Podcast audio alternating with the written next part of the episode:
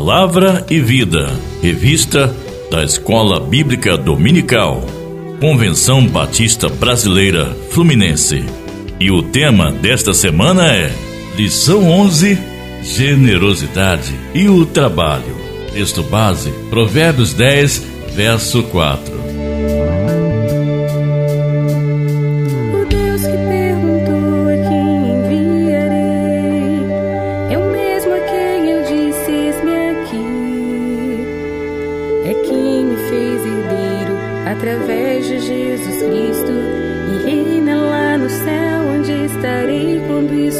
Passar. Eu Deus o impossível, autor da salvação. Afinal, o trabalho é bom ou ruim? Faz bem ou não para o ser humano? É um conflito que vivemos, pois dependemos do trabalho. No entanto, convivemos com o cansaço.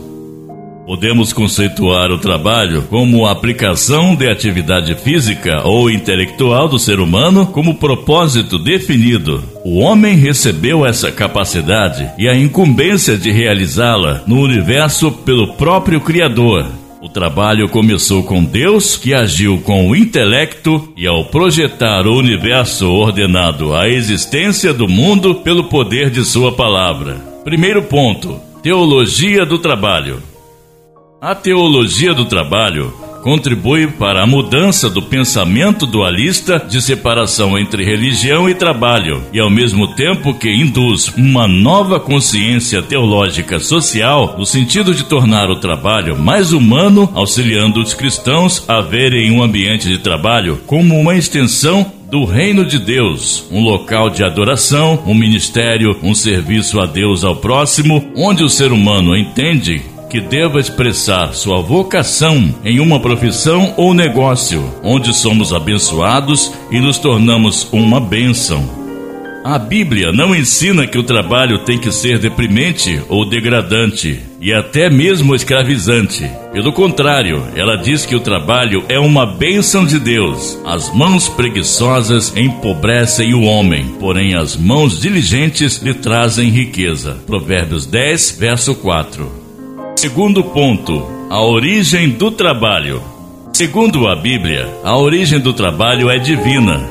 Disse Deus: haja luz e houve luz. Gênesis 1, verso 3. Pela fé entendemos que o universo foi formado pela palavra de Deus, de modo que o que se vê não foi feito do que é visível. Hebreus 11, verso 3. O trabalho precedeu a queda do homem. O Senhor Deus colocou o homem no jardim do Éden para cuidar dele e cultivá-lo, em Gênesis 2, verso 15 foi designado a todos os seres humanos, em Gênesis 1, versos 28, dura enquanto durar a vida. Gênesis 3, verso 19. O trabalho será necessário sempre nesta vida. Tanto nos livros do Antigo Testamento quanto do quanto nos do Novo Testamento, não faltam menções ao trabalho, assim como aos diversos ofícios exercidos pelos servos de Deus no passado. Podemos perceber, portanto, que não é a vontade do Senhor que seu povo fique ocioso, contemplativo, vivendo num devaneio religioso. Sua vontade é que trabalhem enquanto o dia da sua maravilhosa vinda não chega. Terceiro ponto: o valor do trabalho. A sociedade afirma: para sobreviver no mercado de trabalho competitivo, você precisa colocar seu emprego acima de tudo. Por conta dessa afirmação, alguns permitem que o emprego consuma tanto de sua vida que acabam negligenciando sua família e sua saúde. A Bíblia ensina a encarar o trabalho de forma equilibrada. Ela condena a própria preguiça e incentiva a pessoa a ser trabalhadora. Provérbios 6, versos 6 a 11. Pois ouvimos que alguns de vocês estão ociosos, não trabalham, mas andam-se intrometendo na vida alheia. Segunda Tessalonicenses, versos 3 a 11. Mas a Bíblia não aprova trabalhar em excesso. Em vez disso, ela nos incentiva a relaxar e descansar de tempos em tempos. Melhor é um punhado de descanso do que um punhado duplo de trabalho árduo e um esforço para alcançar o vento. Eclesiastes 4, verso 6. Portanto, não devemos ficar tão envolvidos com o trabalho a ponto de negligenciar nossa família ou nossa saúde. Não há nenhum mérito em se matar de trabalhar. Eclesiastes 2, verso 24. Triste também o fato de existirem pessoas que vivem carecendo de recursos, mas não têm a coragem de buscar o seu próprio sustento, sobrecarregando, por fim, até a igreja ou algum irmão especificamente abusando da bondade deste. Tais práticas não agradam a Deus. Devemos dispor de todos os nossos meios possíveis para não sobrecarregar os irmãos ou a igreja. Antes, trabalhar com zelo para poder ajudar aqueles que realmente precisam. Desse modo, o bom trabalho é aquele que beneficia outras pessoas e ajuda o trabalhador a ter uma boa consciência. 1 Pedro 3, verso 16. Se você trabalha em uma posição de destaque, por exemplo, lembre-se que sob sua liderança estão pessoas iguais a você, dignas de respeito e consideração. Ao recomendar o escravo Onésimo ao seu dono, Filemon, Paulo o faz com um apelo que pode ser exercitado pelos patrões de hoje. Talvez ele tenha sido separado de você por algum tempo para que você o tivesse de volta para sempre. Não mais como escravo, mas acima de escravo, como irmão amado. Para mim, ele é um irmão muito amado e ainda mais para você, tanto como pessoa como cristãos. Quarto ponto: a função do trabalho. Parece estranho afirmar sobre a nobreza do trabalho, no entanto, o trabalho de fato dá um sentido de utilidade ao ser humano. A Bíblia também ensina que a função principal do trabalho não é dar meramente um senso de realização à pessoa, mas a algo muito mais nobre. O trabalho é o instrumento de Deus para a realização dos nossos sonhos. Não é errado gostar do seu trabalho, mas encare-o apenas como um meio para alcançar objetivos mais importantes e não como um fim em si mesmo.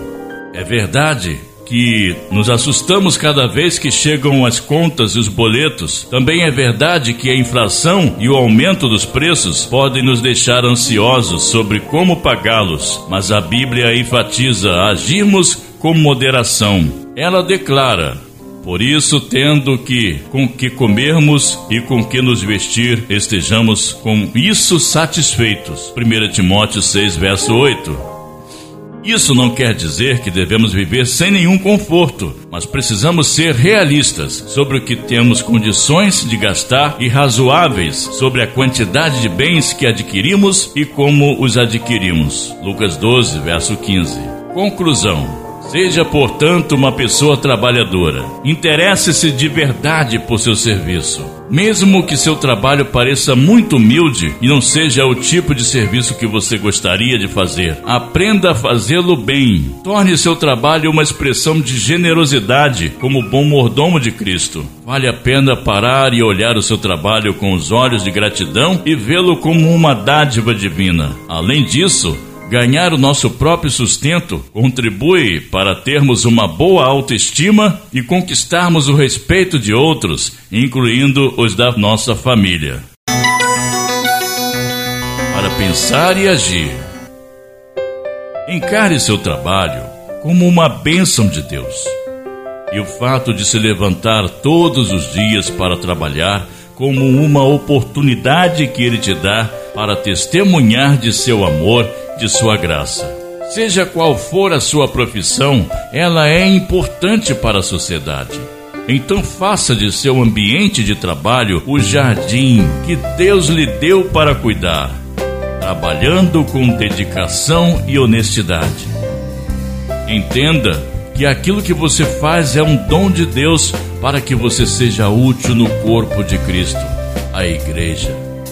Então se valha disso e abençoe a vida das pessoas, pois o trabalho é também um ato de generosidade de Deus a nós. Deus te abençoe e bom estudo! Leitura diária. Segunda Colossenses 3, versos 22 a 25. Terça, Eclesiastes 3, versos de 10 a 14. Quarta, Eclesiastes 8, capítulo 8, versos de 15 a 17. Quinta, Eclesiastes 11. Sexta, Provérbios 6, versos de 6 a 11. Sábado, Gálatas 6, versos de 1 a 10. Domingo, 2 Tessalonicenses 3, versos de 6 a 12.